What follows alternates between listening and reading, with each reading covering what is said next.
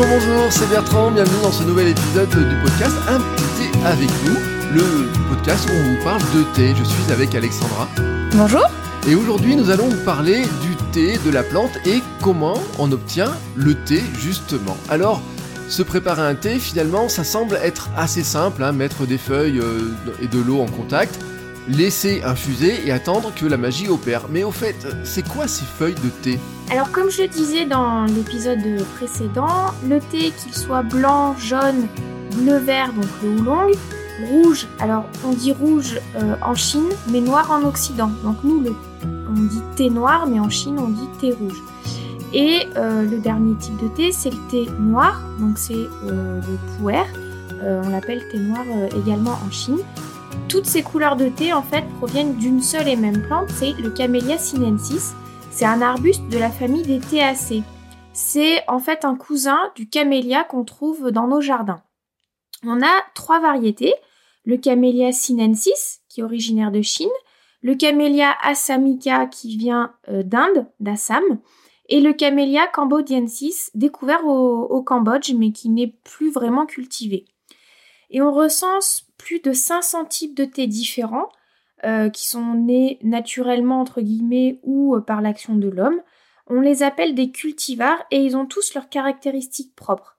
Autant vous dire que dans euh, toutes ces caractéristiques, tous ces thés, ben, on n'aura jamais assez d'une vie pour, pour tous, les tous les découvrir malheureusement. Alors d'accord, très bien, mais ça ressemble à quoi finalement un théier? C'est un arbuste qui est en moyenne grand de 10 à 20 mètres. Certains peuvent aller jusqu'à 30 mètres. Euh, la fleur du théier est blanche et le fruit du théier, c'est une graine euh, ronde à coque dure. Je vous mettrai des photos euh, sur l'article qui illustre l'épisode sur le, blog. un jour, j'avais, j'ai une super surprise dans un thé blanc que j'avais commandé, donc un thé blanc nature. Et j'ai eu le plaisir de trouver des graines dedans et je les ai précieusement conservées. Je les ai encore. Je vous mettrai aussi une photo si vous voulez. Euh, et je, voilà, j'aime bien, ça permet de voir directement euh, comment euh, commencer parce que c'est des choses qu'on a peu l'occasion de voir chez nous. Et j'avais aussi eu par des amis un super cadeau d'anniversaire surprise. Ils m'avaient offert un théier pour il y a ça doit faire trois ou quatre ans peut-être maintenant.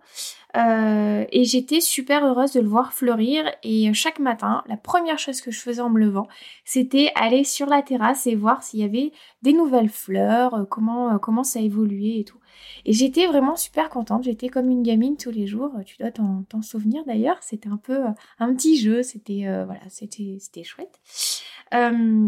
Et malheureusement, l'année suivante, il n'a pas survécu à notre absence pendant les vacances. Il y avait eu un, énorme orage et il avait pris beaucoup d'eau. On l'avait pas mis euh, à l'abri correctement. Je sais pas exactement ce qui s'était passé.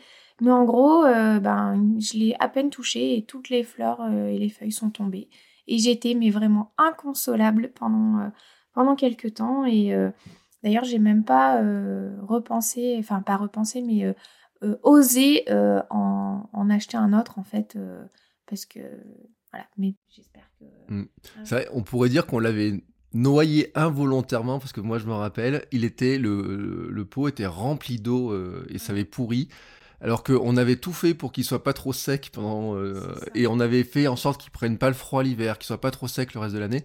Et là, pendant, il avait pris un orage ou quelque chose, et le, l'eau s'était pas évacuée, et donc il s'était, ben, moi je l'avais dit que c'était noyé un petit peu, et c'est vrai qu'on n'a jamais, jamais pu le récupérer, et pourtant, elle peut être témoin, c'est que je l'ai gardé, je pense, au moins un an sur la terrasse, en me disant peut-être qu'il va repartir, peut-être qu'il va repartir, le mettre un petit peu d'eau de temps en temps et voir etc et ben il est jamais reparti.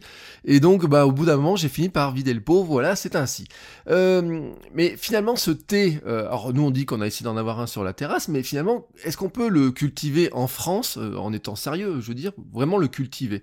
Alors comme comme pour les, les, vignes, en fait, on a des théiers qui sont plutôt propices à la production de thé vert, d'autres plutôt de thé noir, etc.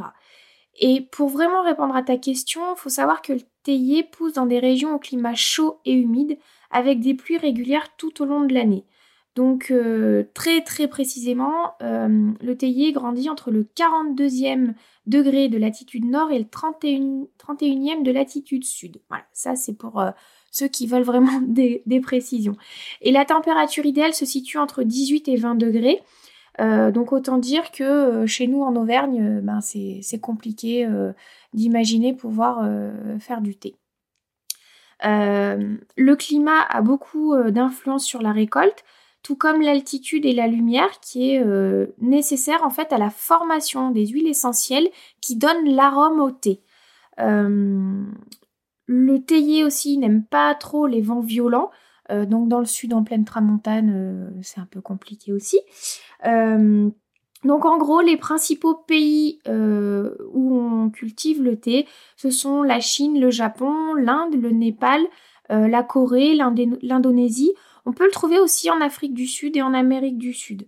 Euh, voilà, et euh, selon les pays et les traditions, la récolte, elle est réalisée à la main ou de façon mécanique. On peut donc, globalement, on peut pas vraiment faire pousser du thé en France, euh, mais il y avait un essai qui avait été fait à Nantes par le club des buveurs de thé de Bretagne il y a quelques années. J'ai cherché des, des infos euh, pour préparer cet épisode, mais j'ai rien trouvé malheureusement de vraiment euh, d'actualité. Donc je sais pas s'ils ont continué, si comment ça s'est passé au final, mais ils avaient fait, euh, ils avaient organisé une récolte et depuis j'ai pas trouvé d'autres infos, de traces, donc je sais pas ce que c'est. Alors moi je dois dire aussi que j'avais vu dans mes jeunes années les plantations en Russie à Sochi euh, dans le Caucase, où euh, je ne sais pas si on est vraiment dans les latitudes hein, que, que tu as précisé, mais euh, qui, ont, qui, ont, été adaptées spécifiquement pour cette région. Hein, et c'est vrai que c'est une, une, une cocasserie presque, j'ai envie de dire, hein, dans le Caucase, parce que finalement, on est, je pense qu'on est très très loin des conditions que l'on trouve euh, dans les zones euh, habituelles pour le thé. Alors, euh, cette plante, on parle de café, de théine hein, dedans, qui est présente. Alors moi, je bois du thé, mais aussi du café, et je ne sais, en fait, je sais vraiment jamais comment expliquer la différence entre la caféine et la théine. Est-ce que tu peux me réexpliquer finalement la différence entre les deux? Alors en fait, la caféine et la théine, en réalité, c'est la même molécule. Elles ont juste été découvertes séparément.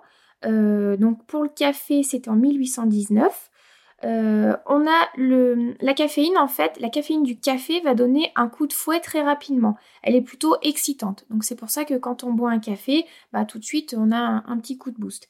La caféine du thé, elle, elle se libère plus progressivement parce qu'elle est enrobée par les polyphénols du thé. Donc elle va avoir une action plus stimulante.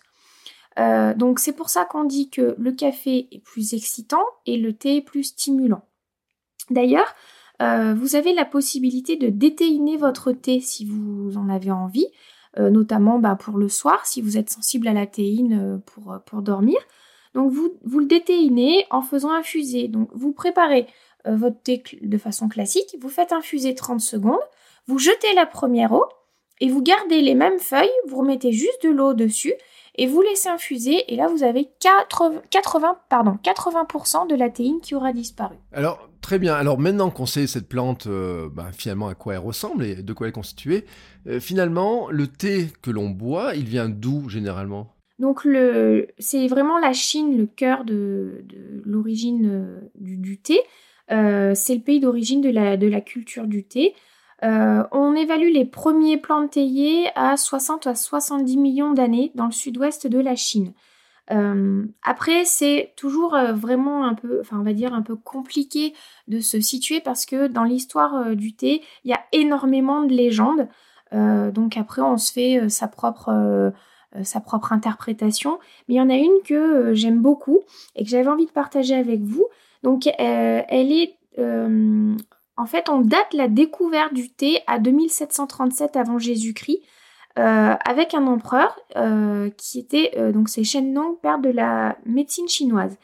Il avait ordonné à ses sujets de ne consommer que de l'eau bouillie pour des raisons sanitaires. Et un jour, il faisait bouillir de l'eau à l'ombre d'un arbre et des feuilles sont tombées dans sa, dans sa marmite. Et il a vu euh, qu'un parfum se dégageait et euh, il, a, goûté complètement intrigué et il a été séduit par le goût. Et c'est comme ça en fait que serait euh, né le, thé. Donc a priori, cette boisson serait elle aussi le résultat d'une erreur, comme la tarte tatin et tout un tas de découvertes de notre monde.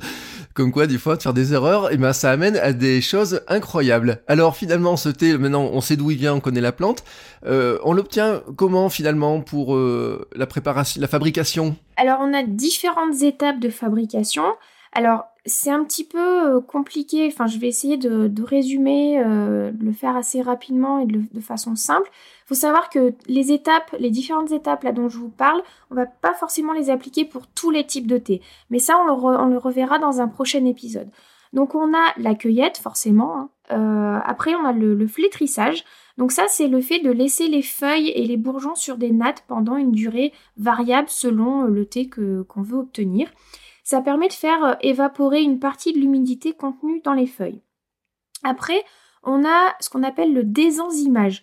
Donc pour le thé vert, on fait un petit passage dans une machine euh, qui est chauffée à 70 degrés ou à la vapeur pour stopper le développement des enzymes qui, euh, sont contenues dans les feuilles. après, on a le roulage. Donc on passe les feuilles dans une machine pour extraire leurs huiles essentielles.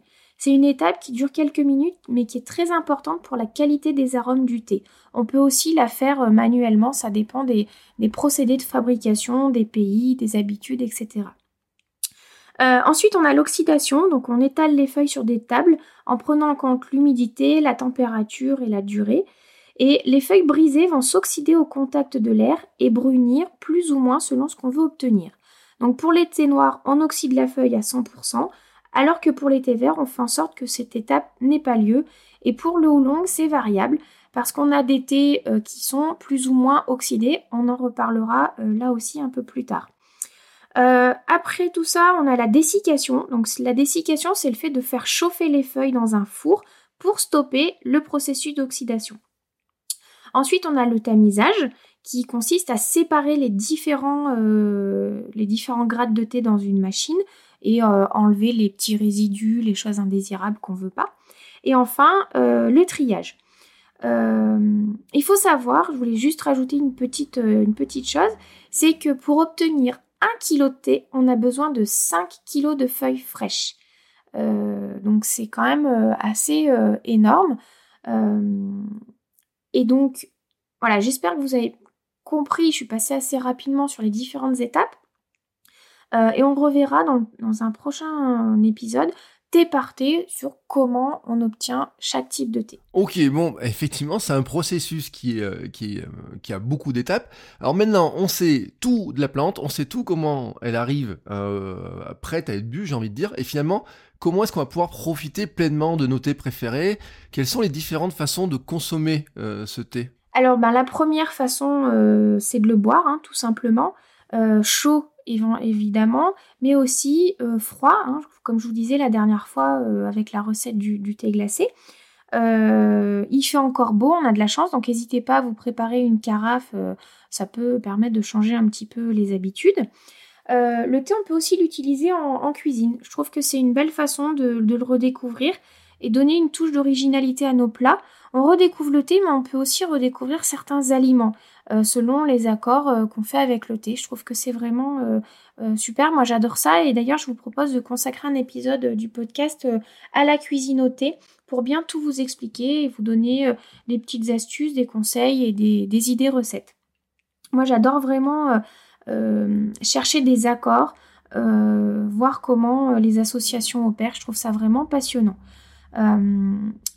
alors, au-delà de, de, boire le thé, de le cuisiner, de voir tout ce qu'on peut faire, de l'utiliser aussi en, cosmétique, moi, pour moi, le thé, c'est surtout un moment de détente, d'évasion, mais aussi de partage.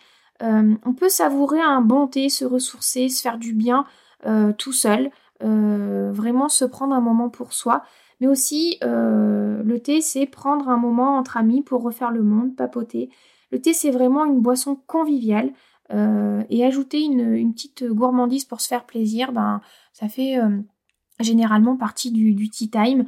Euh, et c'est vraiment ce que j'aime dans le thé, c'est autant s'accorder un petit moment rien qu'à soi pour s'évader ou papoter et refaire le monde entre amis ou en famille. Ben voilà, tout est dit. Vous savez pourquoi aussi on a appelé ce podcast un petit entre un petit avec nous. Euh, bah, je pense qu'on sait vraiment maintenant tout euh, de la plante, hein, on en a dit une grande partie. Alors bien sûr, on va creuser le sujet au fil des épisodes parce qu'il y a encore beaucoup beaucoup de choses à dire. Euh, c'est une pratique ancestrale, il y a beaucoup d'étapes de fabrication, et donc on pourrait en parler bien sûr des heures. Et justement, euh, la semaine prochaine, on vous proposera un point sur les thés en sachet, les thés parfumés, les thés en vrac, les thés nature. Voilà, il y a beaucoup de manières hein, d'acheter le thé. On fera un point sur toutes ces petites choses. Euh, on vous souhaite à tous une très très bonne semaine, très bon week-end, et on vous dit donc à la semaine prochaine. À bientôt, merci.